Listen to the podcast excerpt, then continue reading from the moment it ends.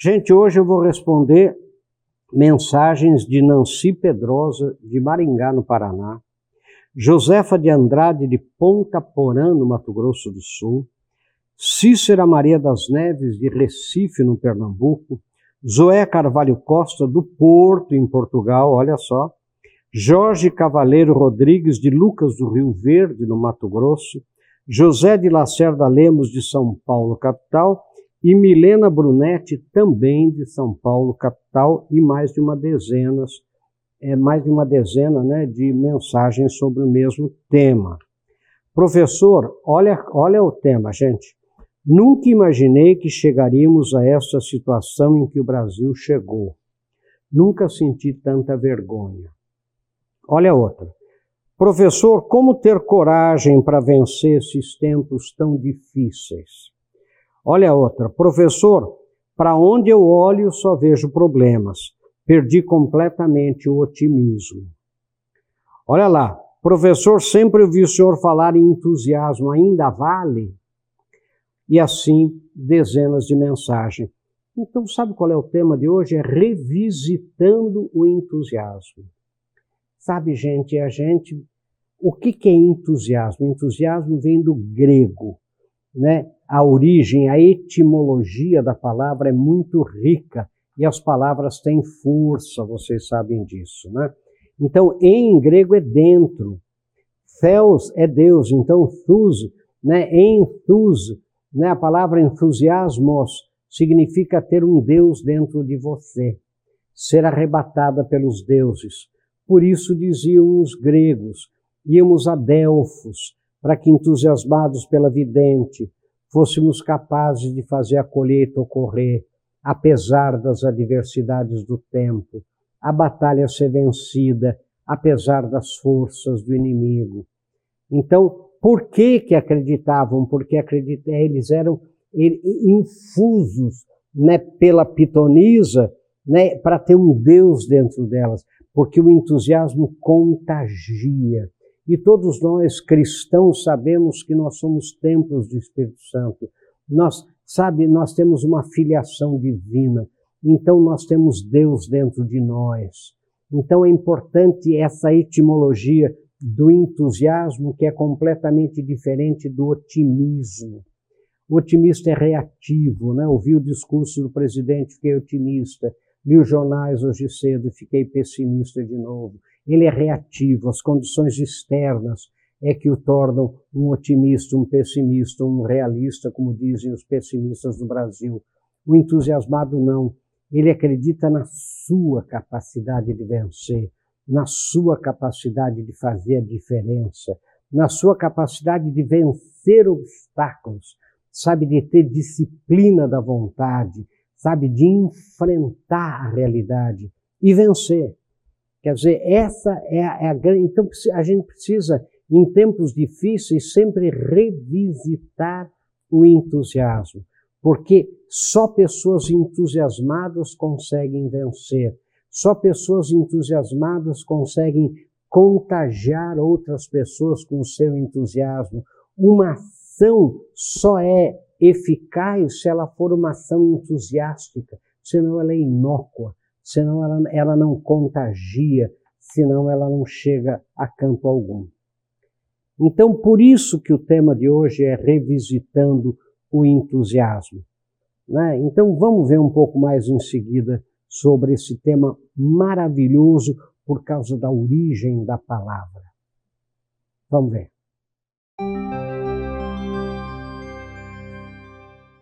Bem-vindos de volta. Gente, eu falo de entusiasmo há muitos anos, né? porque na antropologia a gente estuda linguística. Dentro da linguística a gente estuda a etimologia, que é a origem das palavras. Né? E eu há muitos anos já escrevi esse livro, né? O Poder do Entusiasmo. Está vendo? O poder do entusiasmo e a força da paixão. Onde eu analiso essa coisa da etimologia do entusiasmo e por que ele tem um poder, porque as palavras têm um poder. Então, o texto né, que nós sempre temos nos programas diz revisitando o entusiasmo. Vamos lá. Há anos venho explicando o poder do entusiasmo na motivação humana, através de livros, vídeos, programas de televisão e textos. A palavra entusiasmo, eu digo aqui, vem do grego antigo entusiasmos, que significava inspiração provocada por uma divindade. No grego antigo, entusiasmos era quando uma pessoa era possuída ou inspirada por um Deus, caindo em êxtase ou tendo uma experiência religiosa poderosa. Isso acontecia, por exemplo, com o oráculo de Delfos, que se dizia ser possuído por um Deus e que pronunciava profecias no templo de Delfos, na Grécia.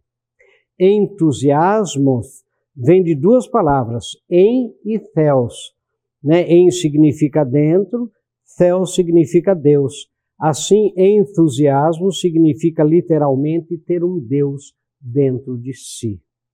Lembremos que os gregos, eu digo aqui, eu lembro aqui, né, eram politeístas, isto é, acreditavam em muitos deuses, e eram também panteístas, que acreditavam que todas as coisas provinham das divindades. Assim, os gregos iam até os oráculos e pitonisas para se sentirem igualmente entusiasmados. Então, é, essa é a, é a, história lá, a etimologia, a origem, né? Há, portanto, eu digo aqui, uma enorme diferença entre entusiasmo e otimismo. O otimista é reativo. As condições externas é que o tornam um otimista, um pessimista, um realista. Já o entusiasmado é proativo. Ele acredita menos nas condições externas e mais em sua própria capacidade né, e, é, é, de vencer obstáculos, apesar das adversidades e das condições aparentes, né, e das condições externas. Essa crença em si próprio vem da origem da palavra.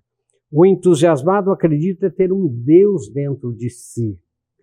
E no mundo complexo, eu digo aqui, como o que vivemos, não precisamos de pessoas otimistas reativas.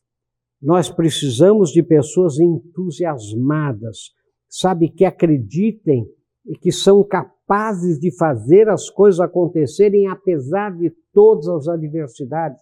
Elas agem, elas vão, sabe, elas se empurram para frente, como eu digo. Assim é preciso, gente, educar para o entusiasmo. Isso significa empoderar as pessoas e dar a elas a exata noção de que através da inteligência, da disciplina, do esforço, da vontade, elas serão sempre capazes de ultrapassar os obstáculos da vida e vencer. Esse empoderamento, esse empowerment que a gente chama em inglês, é muito importante. Sabe por quê, gente? O que, que é entusiasmar alguém? É dar a ela fazer ela acreditar na capacidade dela de vencer os obstáculos que ela tem pela frente. Por que, que ela tem essa capacidade? Por causa da origem da palavra entusiasmo, porque ela tem Deus dentro dela. Ela é capaz de vencer, mas ela precisa o que? Disciplina. Ela precisa, é, é, ela precisa dominar a vontade. Ela precisa agir em direção ao que ela é, é, pretende, o que ela precisa. E nunca podemos nos esquecer, eu digo aqui, olha que importante, gente, que a única maneira de ser uma pessoa entusiasmada é viver entusiasticamente. Pois se você quiser esperar as condições ideais para daí se entusiasmar, você jamais se entusiasmará porque jamais a gente terá as condições ideais. Se você for esperar as condições ideais para daí se entusiasmar, você não vai se entusiasmar nunca. Né? É preciso né, é, é, agir com entusiasmo, é preciso acreditar, é preciso ir para frente. Né? Eu termino sempre como pense nisso sucesso. Então, essa é a ideia do entusiasmo. Vamos ver um pouco mais em seguida.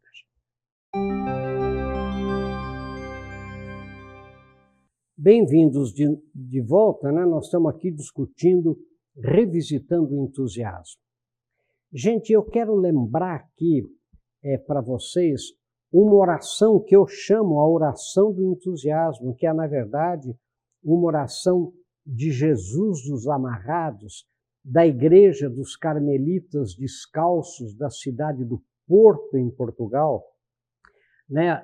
Essa é, igreja é de 1616, portanto, século 17.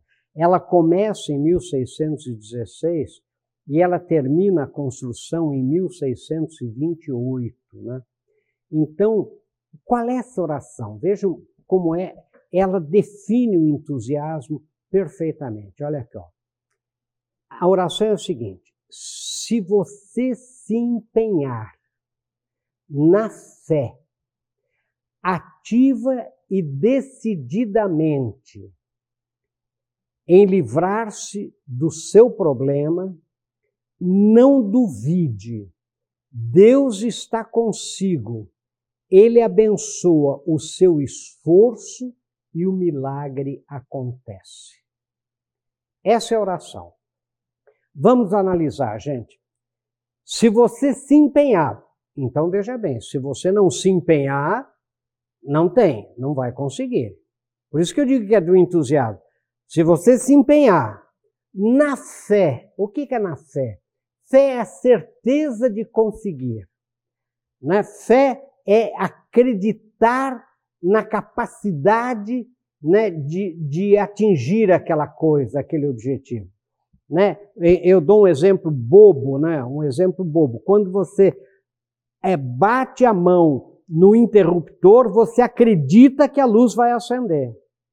Né? Quer dizer, você não duvida que aquela luz vai acender. Então, se você se empenhar na fé, acreditando, né? na fé, ativa e decididamente, olha que loucura, gente.